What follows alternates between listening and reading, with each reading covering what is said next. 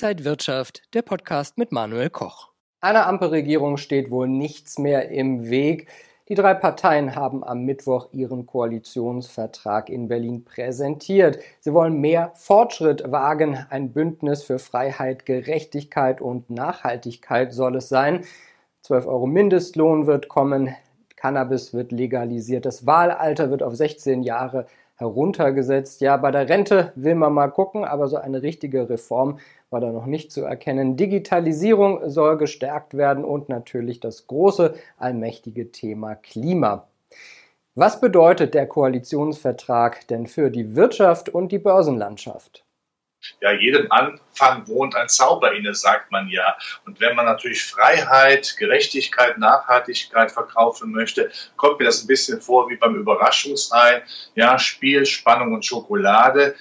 Ich verstehe das, es ist auch legitim am Anfang, solche massiven Wörter zu benutzen, ist okay. Aber natürlich weiß man auch, man muss sie umsetzen.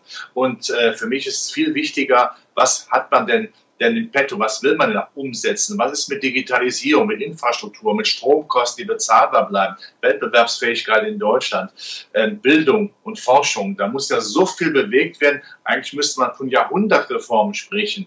Ich wünsche dieser Ampelkoalition viel Erfolg, aber äh, natürlich weiß auch jeder aus den Erfahrungen deutscher Politik, das umzusetzen ist verdammt schwer. Und wenn man aber nicht viel umsetzen kann, tun wir mal so, dann wird die Börse sich davon nicht beeindrucken lassen. Es gibt dann eine Sonderkonjunktur für die deutsche Börse, für den DAX, für NDAX, TechDAX und SDAX, wenn man heiße Eisen anpackt und zum Beispiel die Digitalisierung, vor allen Dingen auch die Stromversorgung, dass Strom überhaupt von, den, von der Nordsee in den Süden kommt, wenn man das anpackt, dann gibt es die Sonderkonjunktur. Aber das bleibt jetzt zunächst mal abzuwarten. Unsere Themen heute ist die Jahresendrallye beim DAX schon wieder vorbei und warum geht es eigentlich nicht weiter aufwärts für Gold? Das alles jetzt bei Inside Markets hier aus dem Berliner Studio. Ich bin Manuel Koch.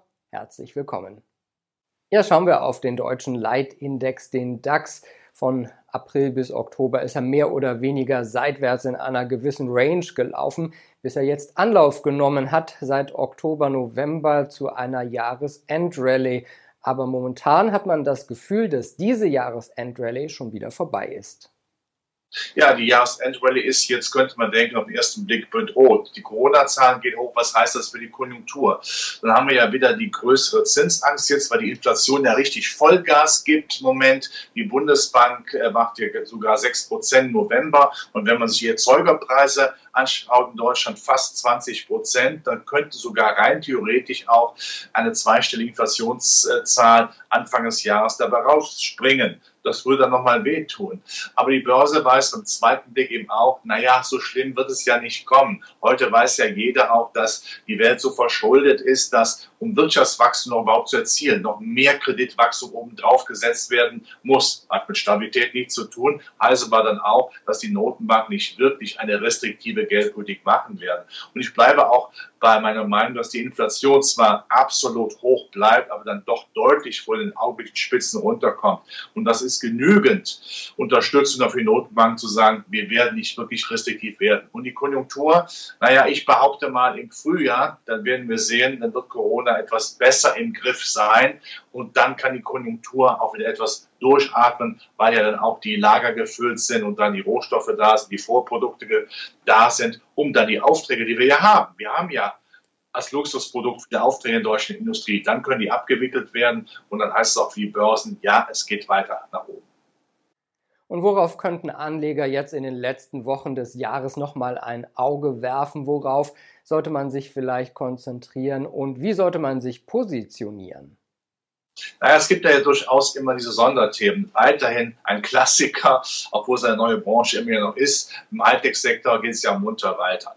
Klimaschutz, da haben wir jetzt ja eine Bundesregierung, die dem Klimaschutz eine, eine größere Bedeutung zuwidmen möchte und ist ja auch in Europa ein Sonderthema äh, Thema weltweit. Da kann man sich weiterhin äh, tummeln. Und ich bin der Meinung, dass man im Industriebereich weiterhin Fuß fassen soll. Das heißt, geht der Markt mal ein Stück runter, dann sollte man hier wieder einsteigen in diese Zukunftsthemen, denn das wird sich weiterhin positiv entwickeln. Und sage ich auch immer wieder, bald ist Weihnachten, vergessen wir bitte die regelmäßigen Aktiensparpläne nicht. Die kann man auch gerne verschenken, indem man eben diese Schwankungen, von denen ich annehme, dass sie zunehmen, gut ausnutzen kann. Nachdem Gold zuletzt in Richtung 1900 Dollar gegangen war, ist jetzt die Hürde bei 1800 US-Dollar schon wieder in Gefahr. Warum geht das für das Edelmetall einfach nicht nachhaltig nach oben? Warum kann man an alte Höchststände bei über 2000 Dollar nicht anschließen? Und das in einer Zeit, in der die Inflation besonders hoch ist und Gold doch eigentlich als Inflationsschutz und sicherer Hafen gilt sind zwei Dinge. Es ist immer noch die Zinsangst, ja, dass die Zinsen dann doch schneller erhöht werden in den USA und in Europa oder weltweit. Und der Zins ist ja der klassische Feind des Goldes. Das andere Thema ist da natürlich auch, dass ja der Dollar brutal fest ist, ja. Und äh, wenn der Dollar zu fest ist, ist der Goldpreis äh, zu schwach. Und die zwei Dinge, äh, die machen dann den Gold, Goldpreis im Augenblick sicherlich zu einem gewissen Schwächling. Aber äh, nach wie vor muss man es sehr klar verkaufen, auch für die Zukunft. Die Welt ist ja kein ruhiger Platz. Wir haben ja genügend Risiken, genügend auch Konflikte weltweit. Und ich sehe nicht, dass die Inflationsraten äh, so von der Notbank gedrückt werden können. Wir brauchen ja Inflation, um uns zu entschulden. Also bleibt für mich nach wie vor Gold ein klassisches, langfristiges Investment gemäß dem Motto, beim Gold zählt der längerfristige Besitz, nicht die kurzfristige Rendite. Und solange die Notenbanken weiterhin mit dem Schmackes selbst Gold kaufen, sehe ich nicht, wo ich hier bei Gold ein Risiko sehe. Also für die Goldbugs kommt ihre Zeit noch. Wir werden im nächsten Jahr, da bin ich mir sicher, werden wir die 2000er Marke nachhaltig durchbrechen. Wenn euch das Video gefallen hat, gebt mir gerne einen Daumen nach oben, kommentiert und postet und ansonsten sehen wir uns in der kommenden Woche wieder bei Inside Markets. Ich bin Manuel Koch. Happy Friday! Und wenn euch diese Sendung gefallen hat, dann abonniert gerne den Podcast von Inside Wirtschaft und gebt uns ein Like.